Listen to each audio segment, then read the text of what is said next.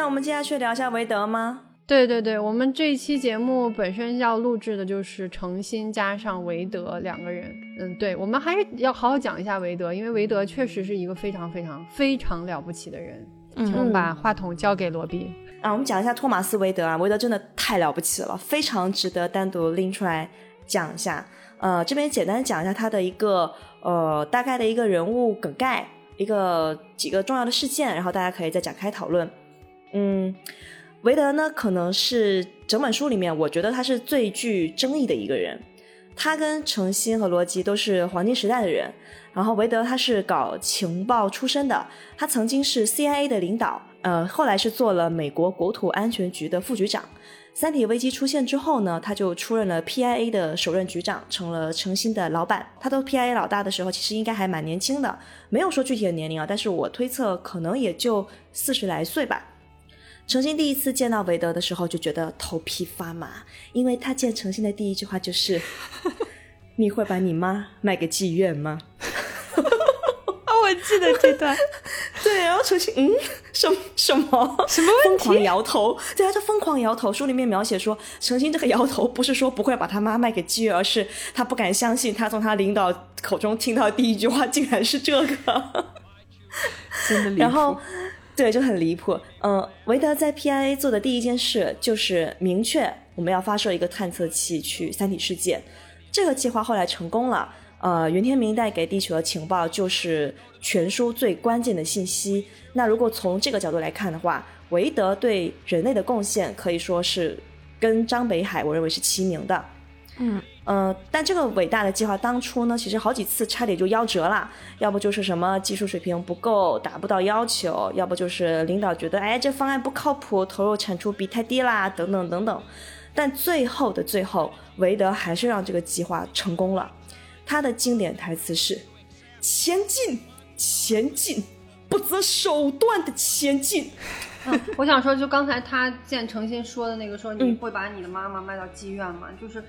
这个包括他后来说前进不择手段前进前进，其实他这句话想表达的意思就是说，你能放下道德来做事情吗？就是你能为了目标，为了实现目的而不择手段？这个不择手段真的不是是商业上的不择手段，就是放弃道德，是各种意义的不择手段。对，各种意义的不择手段，放弃道德，放弃生命，放弃一切，各种意义放弃所有你觉得重要的。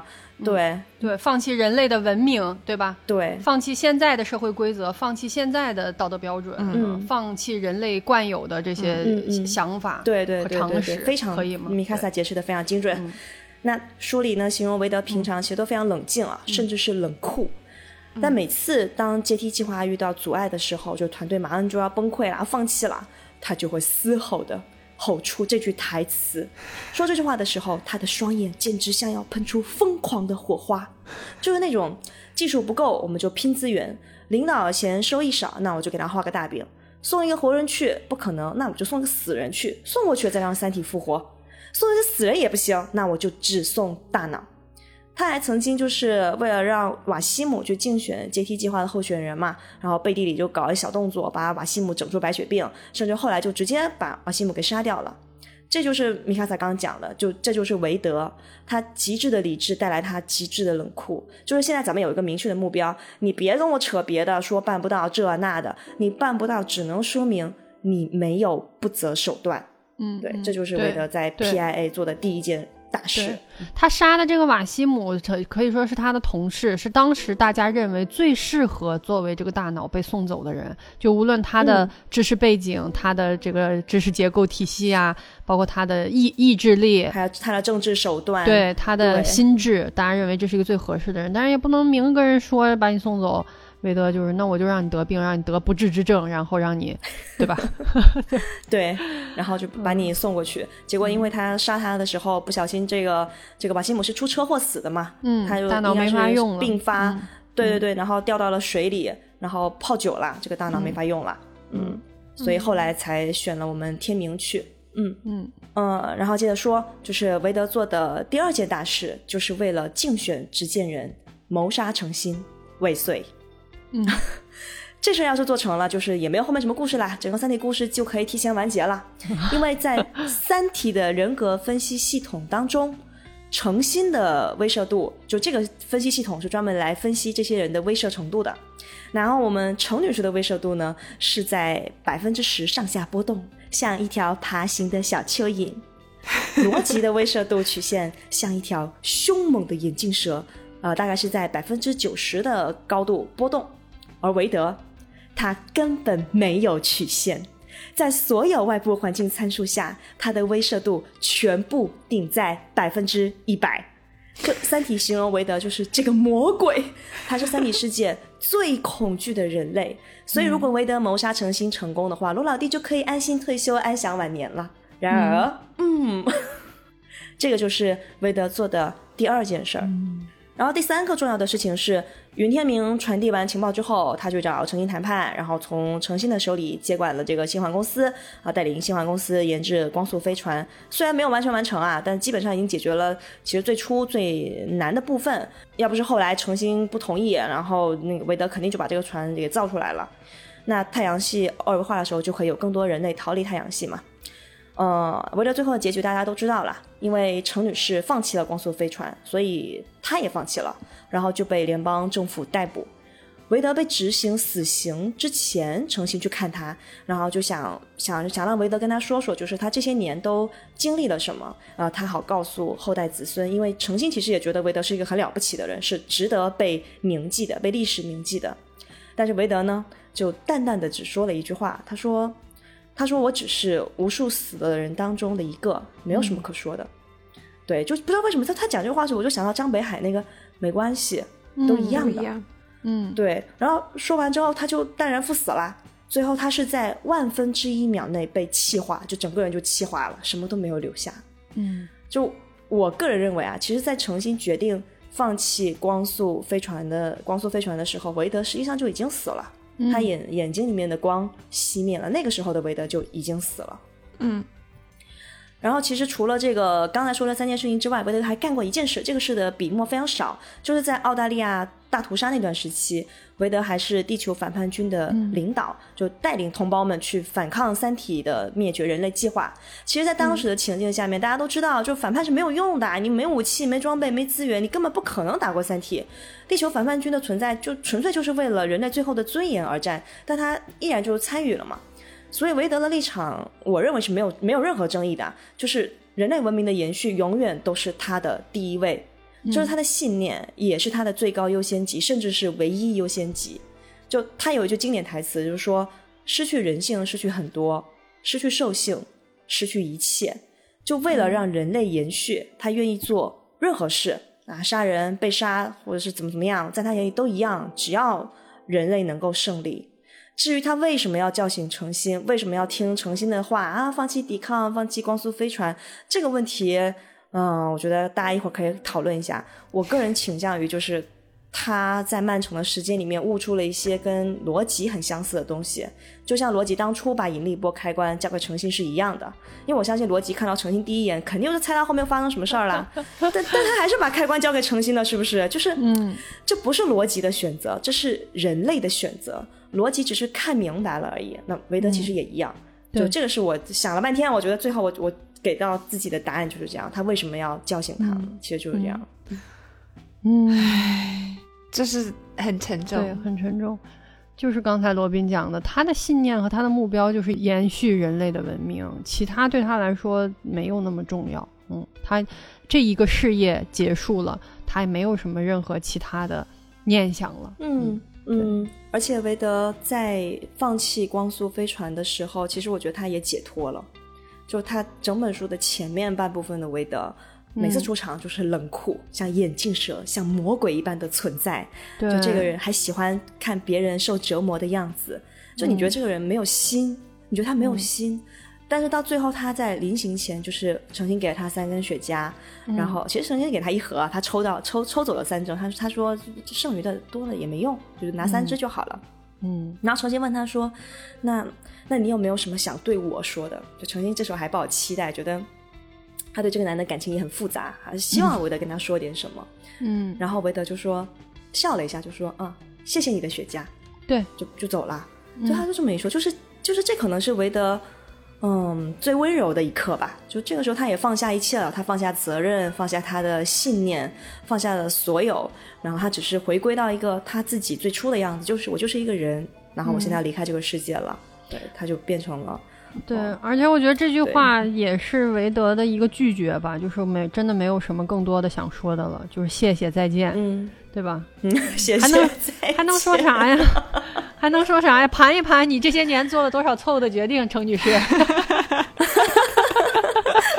我们复盘一下，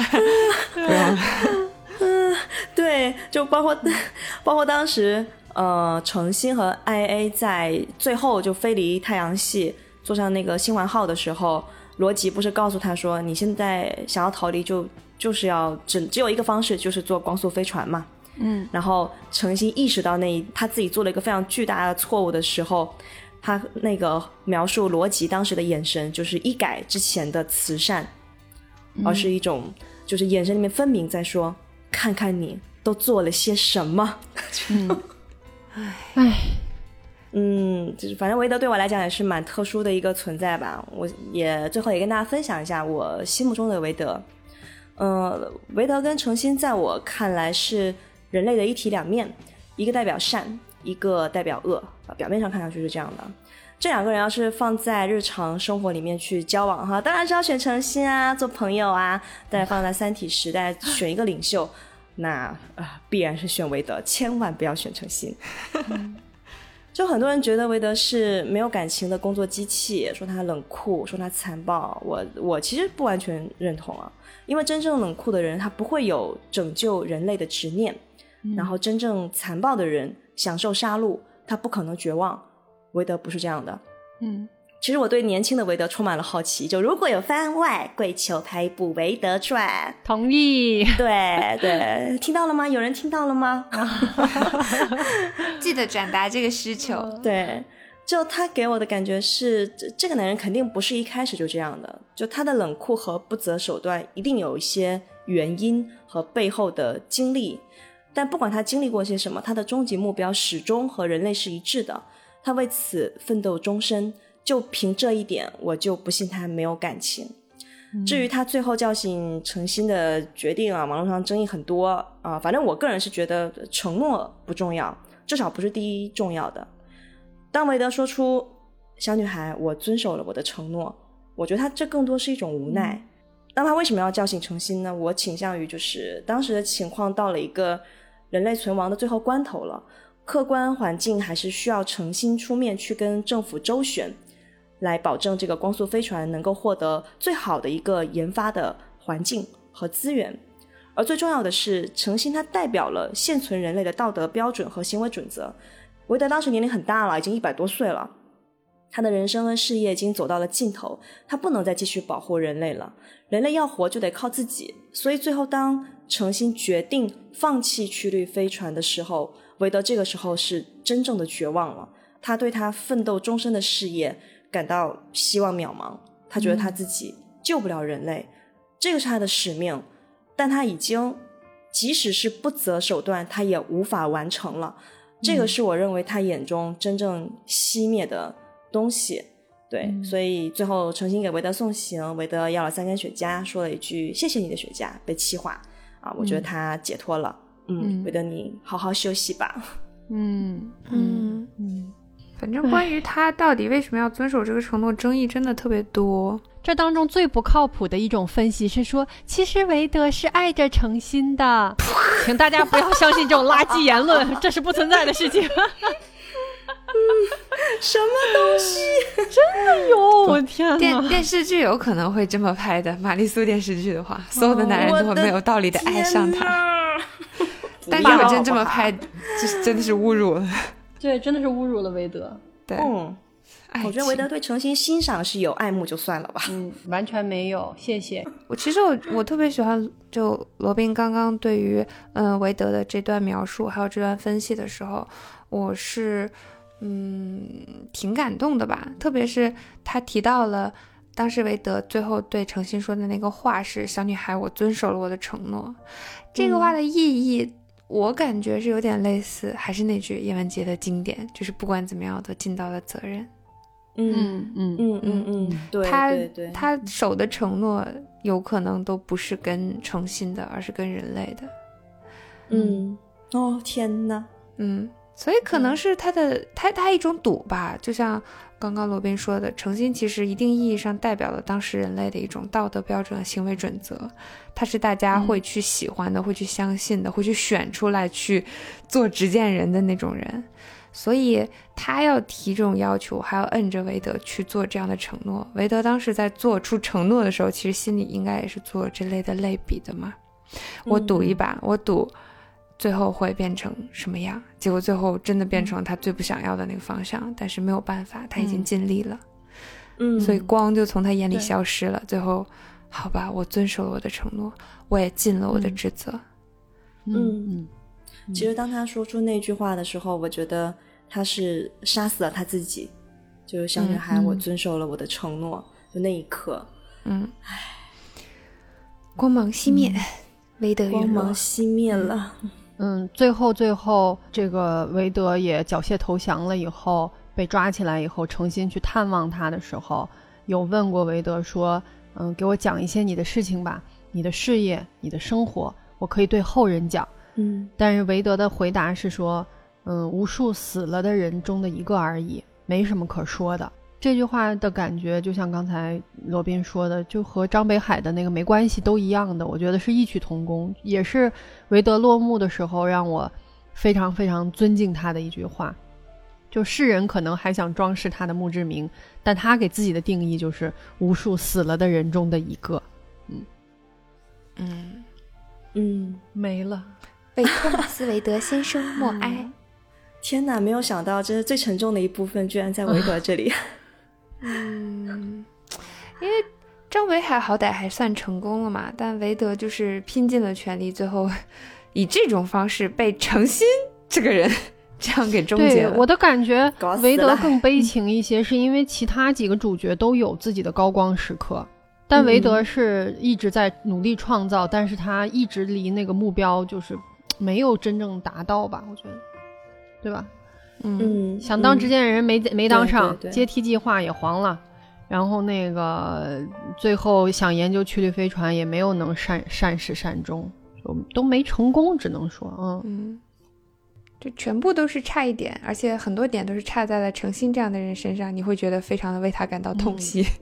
嗯，而且他最后是被行刑，然后以这种气化的方式离开这个世界，就确实也加重了他的这种悲剧的氛围。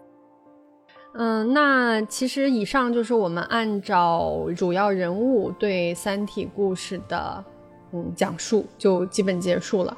其实结尾的时候呢，我们还、呃梳理了一些嗯、呃并没有在主线剧情中讲出来，但是我们认为非常妙绝妙的一些设定，比如说。嗯，这些年自从《三体》火了以后，被各行各业广泛借鉴和应用的一个文案叫降维打击。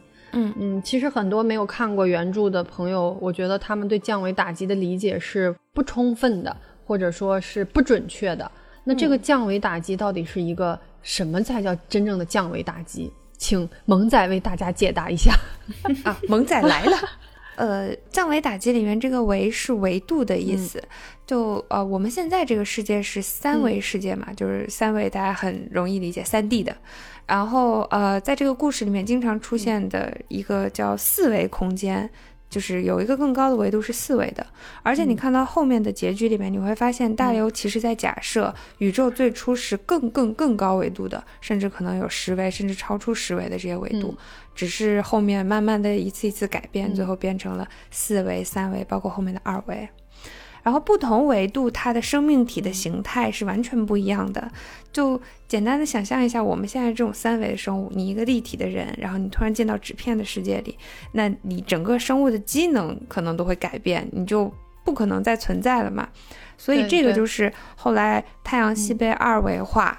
导致太阳系毁灭的原因，就你把整个一个立体的这种三维的二呃这个太阳系啪挤到一个平面里面，那里面所有的生物体肯定全部都毁掉了，就没有办法继续生存了嘛，嗯。就生物的功能都全部都停掉了，所以这个就是一个毁灭性的打击。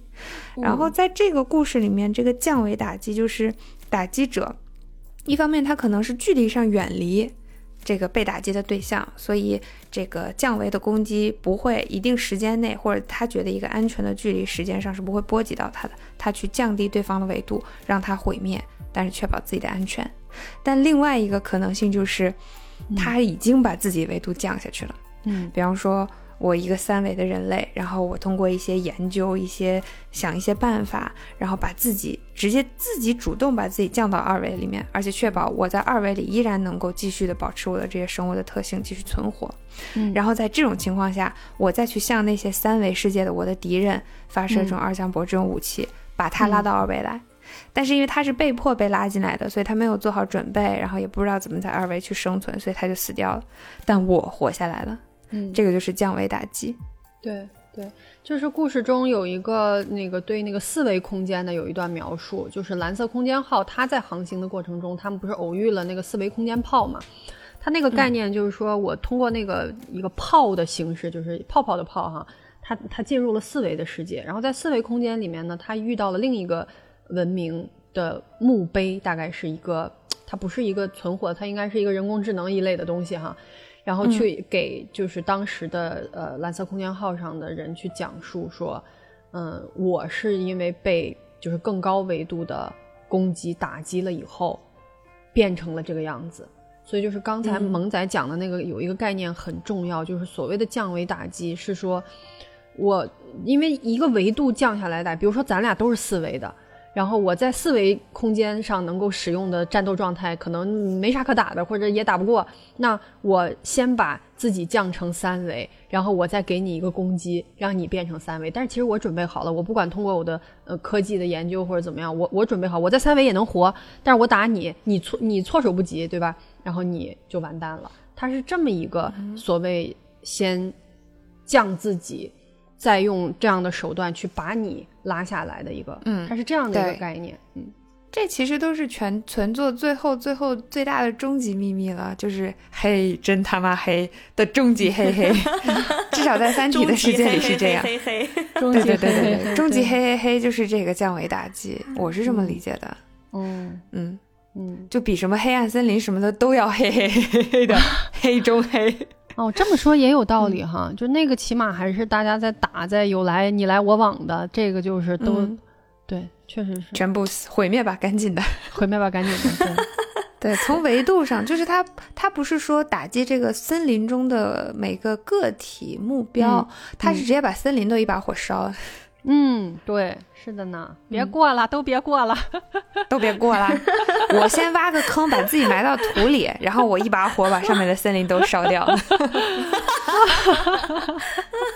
哎，就这种感觉哎，你我觉得你说的很对，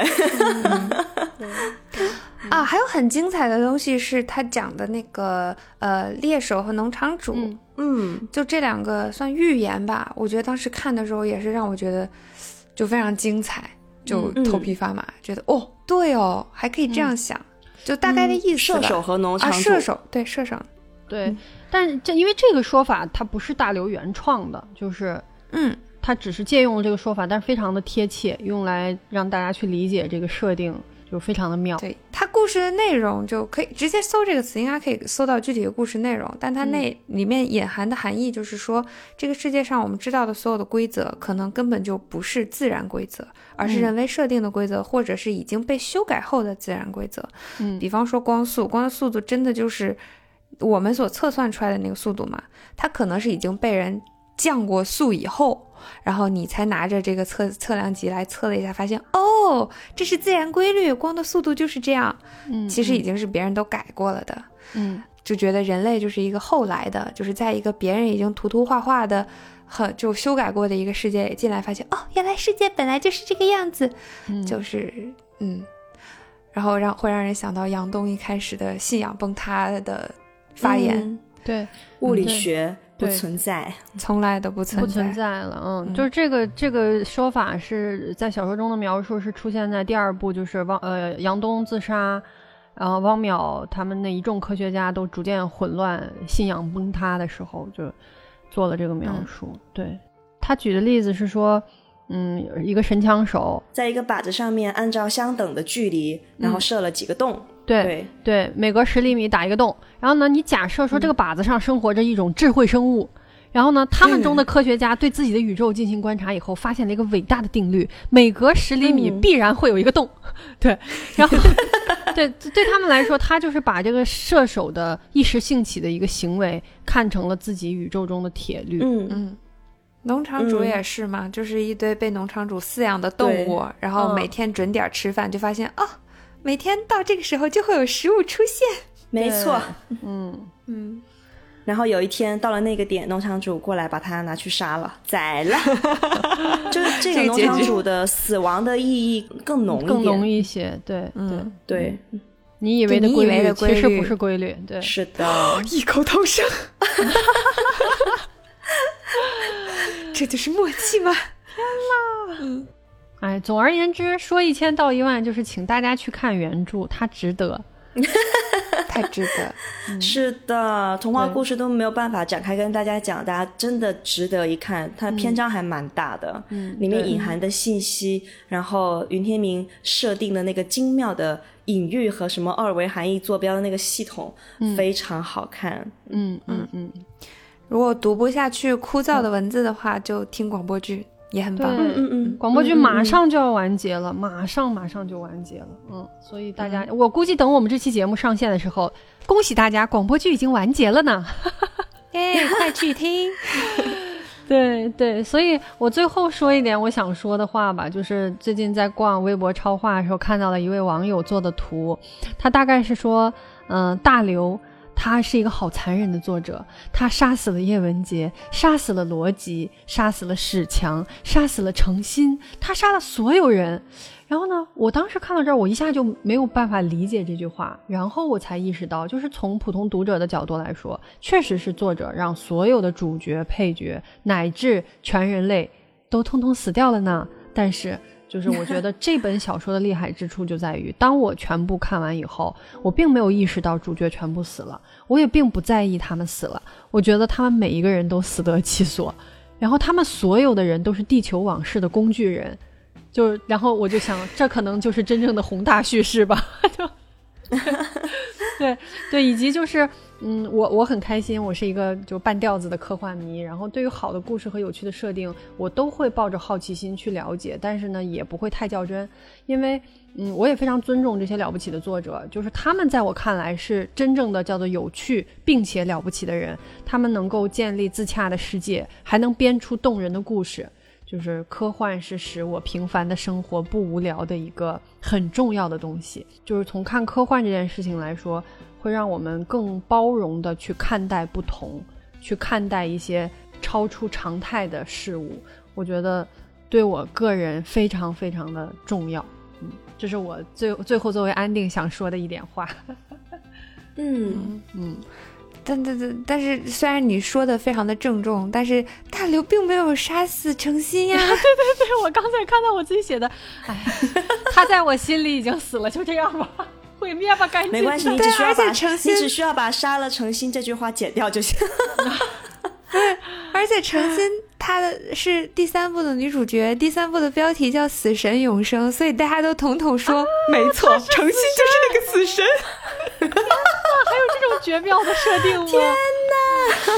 对 懂了他是唯一一个没有死的人。我懂了。厉害了，厉害了！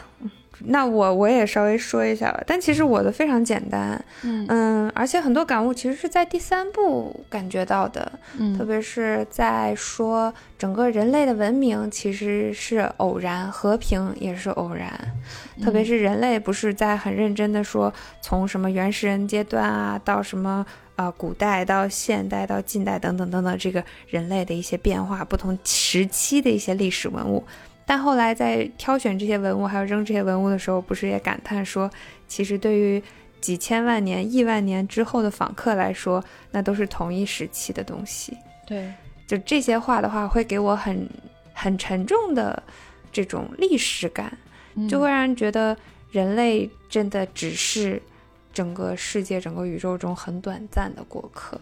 嗯然后人类的这种生命也好，这些文明也好，包括文明中短暂的这种和平，就都很短暂，而且都很偶然。嗯但是就更加的把它奇迹化和神圣化了嘛，就会觉得真的是很珍贵的东西。嗯，所以能够活在这样的，能够作为一个人类这种智慧生命体，活在 这样一个相对和平的年代，是真的会有一种珍惜当下这种就很很开心的心情。我是这样想的。嗯嗯嗯，对。想要三哥之前说的，很开心成为一个人，嗯，不是猪，不是羊。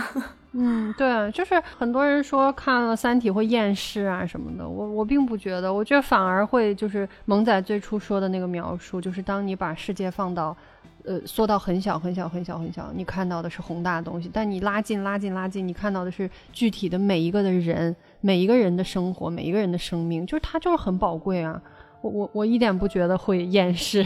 嗯嗯，再次感谢三哥。把《三体》安利给了我们，其他的也不用多说了。嗯，对。总而言之，《三体》这个系列节目目前我们就先结束了。作为我非常喜欢的一部作品，非常认真的一个规模最大，妙妙屋有史以来规模最大的一次策划，怕是也没有再能超过他的了。坑的神。米卡萨，对，其实肯定是有很多的不足之处。其实每一期做完，我自己在反复听的过程中，也有很多觉得，哎呀，这个地方其实可以讲得更好，或者是大家会不会被我们误导了，或者是，哎呀，我当时那么想的，我现在可能不这样想了。但我觉得都没关系，这对我们来说也是一次了不起的尝试。然后也希望大家多多以包容的心态来看待这几期节目，谢谢大家。嗯。对，也欢迎大家在屏幕下方跟我们留言互动，或者直接给我们的邮箱写信。就每条评论我们都会认真的看，然后我们也会在评论区跟大家回复点赞。我全都赞了呢。对，我也积极的和大家互动了，真的非常非常感谢大家的各种留言、批评、指正，还有对我们的支持，我们都非常的开心。这就是为爱发电的快乐。天，你都说完为爱发电了，我的话就没法说了。我本来想说，感谢大家扶持创业期的小媒体，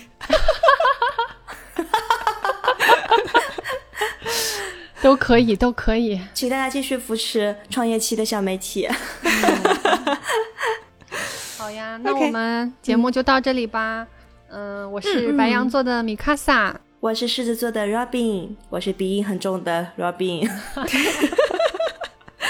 我是射手座的戏精上身的萌仔，那我再说一句，我是想把《三体》安利给所有人的米卡萨，请大家期待一下我们下一期的节目吧，因为我也不知道是什么。谢谢大家，再见。嗯，拜拜，再见，拜拜，拜拜。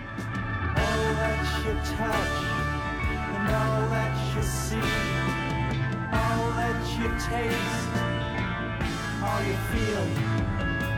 all that you love and all that you hate, all you distrust, all you save, and all that you give, and all that you deal, and all that you buy, beg, borrow, or steal, and all you create, and all you destroy, that you say, and all that you eat, and everyone you meet, and all that you slight, and everyone you fight, and all that is now.